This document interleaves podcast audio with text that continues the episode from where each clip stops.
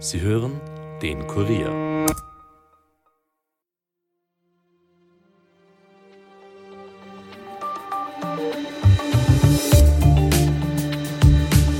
Nur wenige Tage nach dem zweiten Jahrestag des Angriffskriegs auf die Ukraine hat der russische Präsident Wladimir Putin heute seine jährliche Rede zur Lage der Nation gehalten. Zweieinhalb Stunden hat er sich an sein Publikum gewandt, das artig applaudiert hat.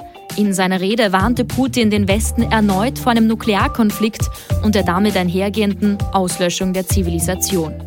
Was von seiner Rede zu halten ist und wie ernst wir seine Drohungen nehmen müssen, analysiert heute Kurier Außenpolitikchefin Ingrid Steiner-Gaschi. Und wir reden auch darüber, wie das Begräbnis von Alexei Nawalny morgen ablaufen wird und was seinen Anhängern dabei drohen könnte. Mein Name ist Caroline Bartosch. Es ist Donnerstag, der 29. Februar und ihr hört den Daily Podcast des Kurier. Schön, dass ihr zuhört. Es war heute Putins 19. Rede zur Lage der Nation. Zuletzt hatte der Präsident im Februar 2023 die Rede gehalten und dabei die Aussetzung des Atomabrüstungsvertrags New Start erklärt. Im ersten Kriegsjahr 2022 hatte Putin seine Rede ausfallen lassen. Zum Einstieg seiner heutigen Rede hat Putin die militärischen Erfolge Russlands auf der von ihm besetzten Halbinsel Krim und in anderen besetzten Gebieten in der Ukraine angepriesen. Zitat, das russische Volk zeigt sich ungebrochen. Er lobte auch die Ergebenheit der Menschen an den russischen Staat. Den Westen hat Putin vor allem vor einem Einsatz von Truppen in der Ukraine gewarnt. Zuletzt hatte ja Frankreichs Präsident Emmanuel Macron Anfang dieser Woche mit seiner Aussage für Aufregung gesorgt, in der er sagte, man dürfe nicht ausschließen, NATO-Soldaten in der Ukraine einzusetzen. Und Putin hat, wie so oft schon, auch vor einem Nuklearangriff gewarnt. Zitat alles, was der Westen sich einfallen lässt, womit sie die Welt erschrecken, schafft die reale Gefahr eines Konflikts mit dem Einsatz von Atomwaffen, was die Auslöschung der Zivilisation bedeutet. Zitat Ende. Mitte März steht in Russland die Präsidentenwahl an, wobei der Sieger mit Wladimir Putin ja bereits feststeht, denn eine Opposition und freie Wahlen gibt es nicht. Dennoch verspricht er seinem Volk ein besonders großes Wahlzuckerl, höhere Einkommen, Steuerbefreiungen und Förderungen für die Familien, Modernisierung, Innovation und quasi geradezu goldene Zeiten. Laut Putin werde Russland auch in nächster Zeit die viertstärkste Wirtschaftsmacht der Welt sein. Wie er das erreichen will, das konnte er jedoch nicht erklären heute. Immerhin befindet sich Russland derzeit am eher absturzbedrohten achten Platz was von Putins Rede zu halten ist, wie ernst wir seine Warnungen nehmen müssen und auch wie das Begräbnis des Kreml-Kritikers Alexei Nawalny, das für morgen angesetzt ist, ablaufen wird, bespreche ich jetzt mit Ingrid Steiner-Gaschi, Kurier-Außenpolitik-Chefin. Hallo Ingrid. Hallo Caro. Ingrid, Putin hat heute seine jährliche Rede zur Lage der Nation gehalten. Du hast dir die Rede genauer angeschaut. War da heute was Überraschendes dabei oder war das altbekannt, was er davon sich gegeben hat? Ja, ich habe mir die Rede von Anfang bis Ende angehört. Das waren immerhin zweieinhalb Stunden. Mhm. Das Überraschende daran war, dass eigentlich nichts überraschend war. Weil bisher, also in, vorigen, in den vorigen Reden war es zum Teil dann, dann kam doch irgendwann der Bang mit irgendwelchen Drohungen oder mit irgendwelchen Ankündigungen, man steigt aus irgendwelchen Abkommen aus. Das war diesmal nicht so. Mhm. Also würdest du sagen, ist das auch der größte Punkt, inwiefern sich diese Rede von seinen bisherigen Reden unterschieden hat? Dadurch schon einerseits, aber sie kam mir insgesamt auch etwas milder vor. Also natürlich die üblichen Drohungen waren vorhanden mit dem Atomkrieg und diese Ankündigung, ja, man wird sich wehren und der Westen ist so böse, das schon. Aber der Großteil der Rede hat sich dieses Mal um Innenpolitik gedreht und um Mittel und Milliarden, die Putin in das Land investieren will. Mhm. Das hat, glaube ich, vor allem zu tun mit Wahlkampf, weil vergessen wir nicht, Mitte März wird er gewählt. Und auch wenn der Sieger feststeht, Wladimir Putin, ist klar, er muss doch auch ein paar Wahlzuckerl versprechen. Mhm. Wir kommen auf die Drohungen, die du gerade schon ein bisschen angesprochen hast, da noch genauer zu sprechen. Davor vielleicht noch kurz, was auffällig war, aber jetzt nicht ungewöhnlich, ist, dass äh, Putin auch in dieser Rede die Ukraine nicht erwähnt hat. Äh, das hat er ja bis dato auch meistens nicht, genauso wie auch nie das Wort Krieg verwendet. Trotzdem, wenn man sich die Rede angeschaut hat, kann man ein bisschen Rückschlüsse darauf ziehen, wie es im Krieg weitergeht. Hat er da vielleicht doch die ein oder andere versteckte Ansage gemacht?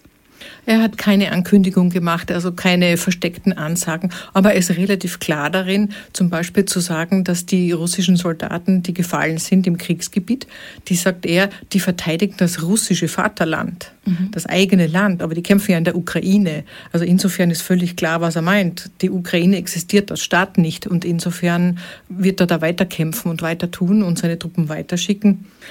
Bis wohin, das lässt sich nicht sagen. Du hast jetzt vorher die Drohungen, die Putin ja schon des Öfteren ausgesprochen hat, äh, angesprochen, dass er sie auch in dieser Rede erwähnt hat. Er hat zum Beispiel gesagt, Zitat, 1941 sei er schon einmal nach Russland gekommen. Jetzt sei aber so Putin die Lage nochmal anders als damals. Er hat den Westen heute erneut vor einem Nuklearkonflikt gewarnt und der Auslöschung der Zivilisation. Auch die hat er angesprochen. Wie gesagt, dass Russland jetzt vor dem Einsatz von Nuklearwaffen warnt, das ist ja jetzt nicht neu, aber ist diese Bedrohung jetzt vielleicht real realer? Ist sie jetzt doch größer oder ist das quasi alt gehabt? Im Grunde geht es immer um das Gleiche. Also Russland sieht sich als Opfer, als Opfer des Westens, 1941 natürlich der deutschen Wehrmacht, aber jetzt reden wir von, er sieht sich noch immer als Opfer der NATO. Und nachdem er Ukraine als sein Gebiet ansieht, sieht er sich sozusagen angegriffen von der NATO. Das ist natürlich seine Sichtweise und seine, seine Perspektive. Aber die Drohung mit dem, mit dem Atomknopf, das ist altbewährt und das ist letztendlich immer sozusagen Ultima Ratio es ist kaum anzunehmen, dass er auf den roten Knopf drückt. Letztendlich will sich ja Putin nicht selbst vernichten und Russland nicht selbst vernichten. Aber es ist schon ein Wink mit dem Zaunpfahl. Und die NATO-Staaten nehmen das insofern schon so weit ernst, dass sie tatsächlich sagen, okay, wir wir schicken definitiv keine Kampftruppen in die mhm. Ukraine. Und auch wenn Macron das zuletzt angedeutet hat, er wurde ja sofort zurückgepfiffen vom deutschen Kanzler und eigentlich von allen anderen NATO-Staaten. Die NATO-Staaten wissen letztendlich, hat Putin die Möglichkeit, theoretisch die Atombombe zu benutzen. Und das wirkt als Drohung auch. Mhm. Jetzt ist es ja so, jetzt sprechen wir beide darüber, dass er das ja eh immer wieder sagt und dass es jetzt nicht unbedingt was Neues ist. Und das sind ja auch so ein bisschen die internationalen Stimmen, die dazu kommen. Okay, das ist jetzt nicht überraschend, dass das Putin mit Nuklearwaffen droht. Aber ist das nicht vielleicht zunehmend auch gefährlich, wenn äh, man quasi zunehmend sagt, naja, das sagt er ja eh immer, das wird schon nichts bedeuten. Also es nimmt ja dann schon noch eine Entwicklung.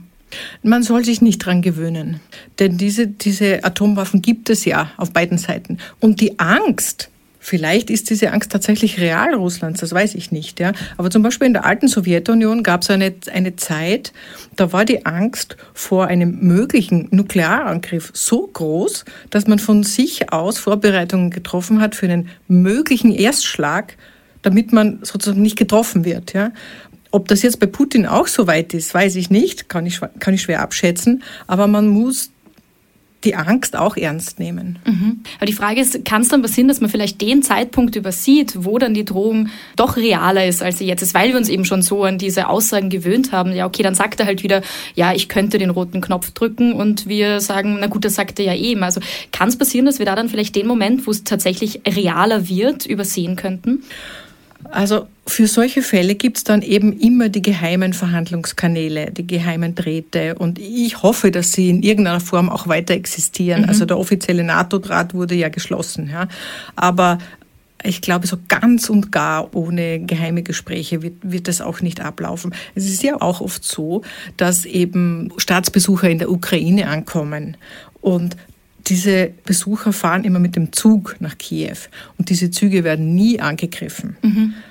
Das heißt, Russland bekommt die Information. Das heißt, es muss irgendwo geheime diplomatische Kanäle geben und auf die kann man nur hoffen und dass, dass da die Kommunikation so weit gut ist, dass man gegenseitig die Gefahr einer Eskalation noch rechtzeitig abschätzen kann. Du hast jetzt vorher auch schon kurz angesprochen, die Aussage vom französischen Präsident Emmanuel Macron, der ja anfangs dieser Woche gesagt hat, man dürfe nicht ausschließen, dass man eventuell NATO-Soldaten in die Ukraine schicken könnte. Du hast das vorher schon ganz kurz angesprochen, aber inwiefern hat äh, Putin denn in seiner Rede dazu Stellung genommen, beziehungsweise hat das zu einer ja, weiteren Eskalation in diesem ganzen Konflikt geführt? Ja, Putin hat das angesprochen, also nicht, nicht Macron, aber er hat angesprochen die Möglichkeit, dass die NATO-Kampftruppen in die Ukraine schicken schicken könnte. Und dann hat er tatsächlich gemeint, das hätte dann fatale Konsequenzen. Mhm. Und er hat eben auch noch einmal gesagt, man soll nicht annehmen, dass Russland keine, keine wirklich gefährlichen Waffen hätte, die wiederum gegen den Westen zielen könnte. Kommen wir noch kurz auf einen anderen Punkt äh, zu sprechen. Kurz zuvor hat sich nämlich in einer anderen Region die Lage noch zugespitzt. Der prorussische Machthaber der abtrünnigen Region Transnistrien in der Republik Moldau, die ja an Rumänien und die Ukraine grenzt, hat gestern am Mittwoch ähm, Moskau um Schutz gebeten. Wird da jetzt ein neues Konfliktfeld entstehen und wie wird es da weitergehen? Das war schon interessant, dass Putin in seiner Rede darauf gar nicht Bezug genommen hat. Kein Wort. Es ist ja eigentlich von allen erwartet worden, oder? Dass er dazu ähm, was sagen wird. Ja, das, das hat man so erwartet, weil man das Drehbuch kennt. Es ist ja so, da gibt es Separatisten in irgendwelchen Gebieten, die also Moskau treu sind. So war das in Südossetien, was Georgien angeht. So war das in Donetsk, was die Ukraine angeht. Da wird dann gebeten, bitte Moskau, hilf uns, schütz uns, wir werden bedrängt, wir werden unterdrückt. Ja, und dann früher oder später kommt die russische Armee. Mhm. So. Und jetzt kamen die ähm, Separatisten in Transnistrien. Das muss man sagen, das ist halt ein winziges, winziges Gebiet, ja, das also niemand anerkennt, außer, außer Moskau. Ich war dort mal.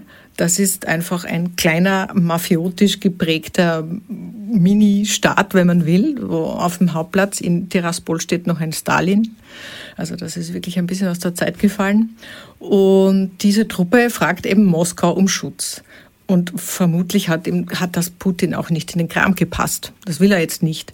Und Insgesamt war ja sowieso die ganze Putin-Rede ein bisschen gesetzter und getragener als die früheren. Mhm. Also wollte er vermutlich kein neues Konfliktfeld aufmachen. Wobei schon zu hören war vom Kreml, dass das eine Priorität von Ihnen sei. Aber war das dann vielleicht mehr gesagt als dann auch wirklich getan? Ja, das halt, das sagt man, glaube ich, so, ja. Aber, aber Russland hat ja auch theoretisch momentan keine Möglichkeit, mhm. den Menschen in Transnistrien zu Hilfe zu kommen, weil dazu müsste die, die, die Armee erst einmal durch die ganze Ukraine durch.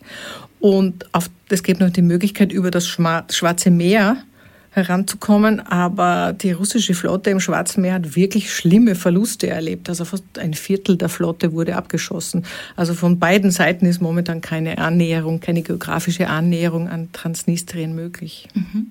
Dann noch ein anderer Punkt, der gerade ähm, auch viele beschäftigt. Der Kreml-Kritiker, der vor kurzem verstorben ist, Alexei Nawalny, soll morgen begraben werden. Das, da gab es ja viele Komplikationen. Also der Kreml wollte den Leichnam nicht freigeben und, und, und. Morgen soll jetzt die Bestattung stattfinden. Wie wird die denn morgen ablaufen? Ich denke, das wird sehr schwierig für die Teilnehmer des Begräbnisses. Es ist nicht sicher, ob die alle vom Fleck weg verhaftet werden, das weiß man nicht. Ähm, es war auch ganz schwierig, einen Friedhof zu finden. Der erste Friedhof, wo Nawalny begraben werden sollte, der hat sich geweigert oder da gab es keine Erlaubnis.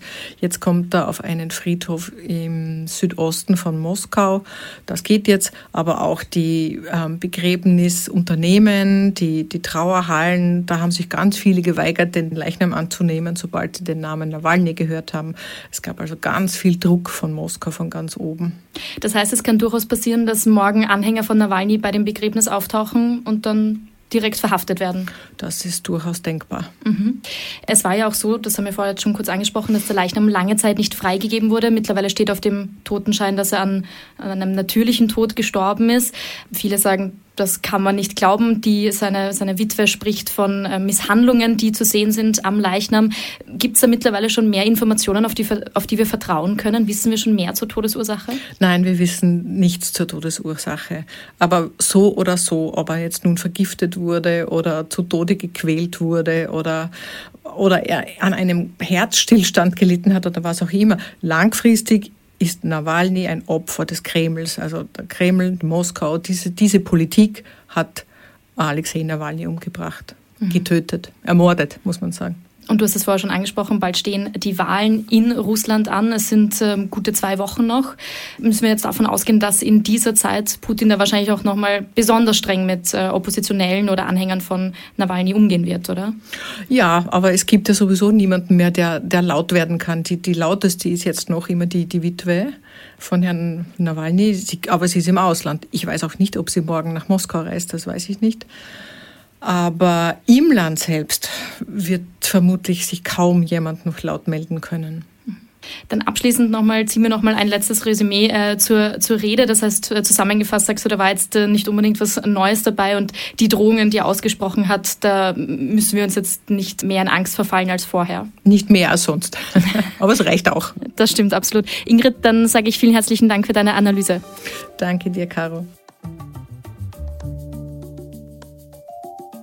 Mehr Infos zu dem Thema lest ihr wie immer auf kurier.at. Und weil wir gerade auch über Transnistrien gesprochen haben, Bundeskanzler Karl Nehammer von der ÖVP warnt angesichts des Schutzaufrufs der von Moldau abtrünnigen Region Transnistrien an Russland und des Ukraine-Krieges vor einer Eskalation. Zitat, die Gewaltspirale dreht sich. Je mehr Menschen sterben, desto größer wird die Gefahr, dass der Konflikt größer wird. Das hat er am heutigen Donnerstag gegenüber der APA gesagt. Deswegen sei es wichtig, so Nehammer, die Ukraine bestmöglich zu unterstützen. Der russische Präsident Wladimir Putin dürfe keine Schwäche entdecken. Und der UNO-Hochkommissar für Menschenrechte Volker Türk hat die anhaltenden Angriffe im Gazastreifen als Gemetzel bezeichnet. Die Zahl der getöteten Palästinenser ist am heutigen Donnerstag auf über 30.000 gestiegen, wie die von der Hamas kontrollierte Gesundheitsbehörde heute bekannt gab. Kurz darauf hieß es, Israel habe Menschen angegriffen, die auf Hilfsgüter warteten. Bei dem Beschuss sollen 104 Menschen getötet und 760 verletzt worden sein. Die Angaben haben sich nicht unabhängig überprüfen lassen. Und im Zuge der Ibiza-Ermittlungen hat die Justiz auch das Handy von Ex-Vizekanzler Heinz-Christian Strache von der FPÖ beschlagnahmt. Ein Teil der Chats wurde nun überraschend allen Fraktionen im Zuge des von der ÖVP beantragten Untersuchungsausschuss zum rot-blauen Machtmissbrauch geliefert. Die über weite Strecken geschwärzten Chats liegen dem Kurier vor. Sie geben unter anderem Einblicke in FPÖ-interne Chatgruppen während der türkisblauen Regierung. Es geht etwa darum, welche Medien Inserate bekommen sollen, um ein Vernetzungstreffen mit Russland oder die Abschaffung der GIS-Gebühr. Alles dazu lest ihr natürlich auf kurier.at.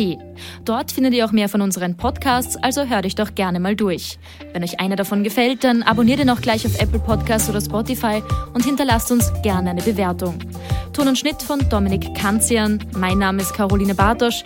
Ich wünsche euch einen schönen Feierabend und hört doch auch morgen wieder rein. Bis bald.